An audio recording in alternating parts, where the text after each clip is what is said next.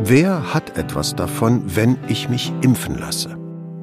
Hoch über dem Elbufer in Radebeul bei Dresden liegt Schloss Lößnitz. Ein klassizistischer, von drei Türmen gekrönter Bau mit repräsentativ dekorierter Eingangshalle mit ionischen Wandpilastern, Konsolfriesen und Kassettendecke.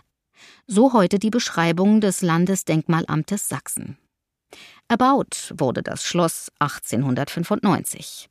Allerdings nicht von einem Fürsten, sondern von einem Naturheilkundeunternehmer, der den Grundstein seines Vermögens mit Impfkritik gelegt hatte. Friedrich Eduard Bilz, geboren 1842, gestorben 1922.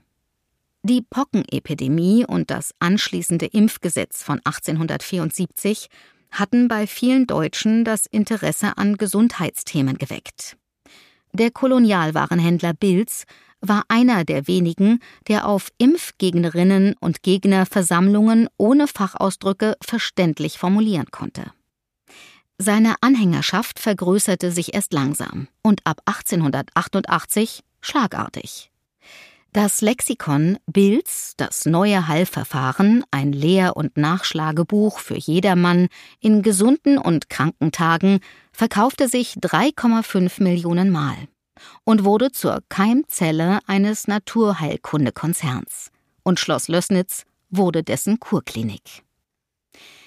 Zur Pockenimpfung riet das Bilds Lexikon übrigens, Bestes Mittel zur Aufhebung der vergifteten Wirkung der Impfung ist, sofort nach der Impfung die Impfstelle kräftig mit dem Munde aussaugen. Mit frech formulierter Impfkritik ließ sich also schon damals gut Geld verdienen. Aber natürlich nicht nur damit. Bei jeder großen Krise in Geschichte und Gegenwart taucht der Vorwurf auf, dass einige sich kräftig daran bereichern oder gar diese Krise verursacht haben und das Leid unzähliger Menschen in Kauf nehmen, nur weil sie sich selbst davon einen Vorteil versprechen. Geschichten über Heldinnen und Helden und Schurkinnen und Schurken. Manche dieser Vorwürfe sind nicht ohne Grundlage. Es gibt keine Krise ohne Krisengewinnerinnen und Gewinner, und extreme Situationen bringen regelmäßig nicht nur Heldinnen und Helden, sondern auch Schurkinnen und Schurken hervor. Das war auch bei Covid-19 so. Aber bei Pandemien sind Schurkinnen und Schurkengeschichten eher Randerscheinungen. In ihrem Zentrum hingegen stehen Heilende und Forschende. Sie wollen die Seuche bekämpfen, die um sie herum wütet. Sie suchen das richtige Medikament, die richtige Operationsmethode, den richtigen Impfstoff, um Leid zu lindern oder zu beenden. Natürlich, auch Forschende sind nur Menschen. Sie wollen womöglich nicht nur anderen helfen, sondern auch sich selbst, hoffen womöglich, als Heldinnen und Helden der Pandemie reich oder berühmt oder beides zu werden. Aber sie wissen ganz genau, dafür müssen sie Erfolg haben, müssen die Pandemie tatsächlich besiegen. Um das zu schaffen, müssen sie wiederum eng mit Staaten, Behörden, Institutionen und oft auch Unternehmen zusammenarbeiten. Die oder der Forschende kann zwar ganz auf sich allein gestellt einen Impfstoff finden, aber sie er kann ihn nicht alleine zulassen. Sie er kann ihn nicht alleine millionenfach produzieren und auch nicht im ganzen Land oder der ganzen Welt verbreiten. Deshalb gibt es bei Impfstoffen seit jeher enge Kooperationen zwischen Staat, Wirtschaft und Forschung. Und das ganz unabhängig davon, ob diese Forschenden für Pharmakonzerne arbeiten an Universitäten, Kliniken oder staatlichen Einrichtungen. Autismus durch Impfen? In einem Wort nein. In einem Satz es gibt keinen Zusammenhang zwischen Impfungen bei Kleinkindern und dem Auftreten von Autismus.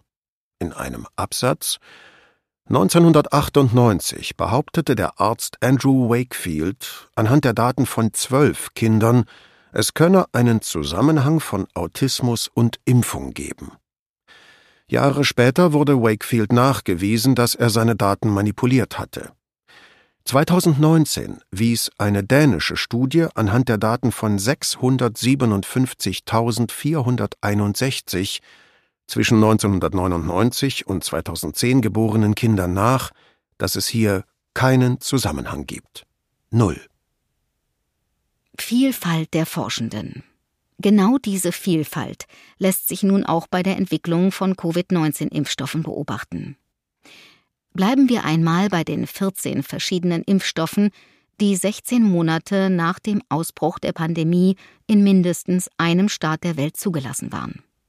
Fünf davon wurden in China entwickelt, vier in den USA und oder Westeuropa, drei in Russland, je einer in Indien und Kasachstan.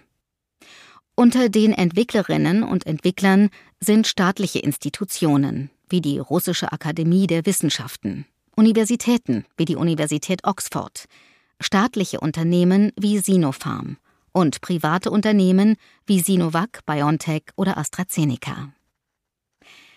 Eine ähnliche Vielfalt gibt es bei den Preisen. Es gibt Impfstoffe, die zum Selbstkostenpreis abgegeben werden. Es gibt Impfstoffe, deren Preis staatlich festgelegt wurde. Und es gibt Impfstoffe, für welche die Produzenten einen Preis ausgehandelt haben. Oder auch verschiedene Preise, je nach Mengen und Liefertermin. Es mag sein, dass einigen der Beteiligten ihr Aktienkurs besonders wichtig ist. Anderen mag es wichtig sein, dass ihre Partei die nächsten Wahlen gewinnt. Wieder andere mögen sich vom Impfstoffexport außenpolitische Vorteile versprechen. Und es wird noch eine Vielzahl weiterer Motive geben, warum jemand jetzt gerade eine bestimmte Impfstoffproduktion vorantreibt. Aber eines gilt für alle Motive. Der Erfolg misst sich daran, wie gut der Impfstoff die Pandemie bekämpft, wie sehr er den Menschen hilft. 50 Millionen gerettete Leben. Die wichtigsten und häufigsten Nutznießerinnen und Nutznießer von Impfungen nämlich können wir weder sehen noch kennen wir sie. Es sind alle diejenigen Menschen, die aufgrund von Impfungen nicht krank werden, nicht sterben. Hätte man Covid-19 nicht aufgehalten, hätte man ihm seinen Lauf gelassen, so dass es früher oder später jeden Menschen der Welt ansteckt, wären etwa eine halbe Milliarde Menschen schwer daran erkrankt und etwa 50 Millionen Menschen daran gestorben. Alle, denen durch Maßnahmen, Medikamente und Impfstoffe dieses Schicksal erspart wurde, profitieren von der Pandemiebekämpfung. Auch wenn wir nicht wissen, wer das im Einzelnen ist, es könnte jede und jeder von uns sein. Die AIDS-Mythen Als in den 1980er Jahren AIDS ausbrach, war die Herkunft des Virus unbekannt. Zu den damaligen Mutmaßungen gehörten das Entweichen aus einem Biowaffenlabor oder eine Verschwörung von Geheimdiensten.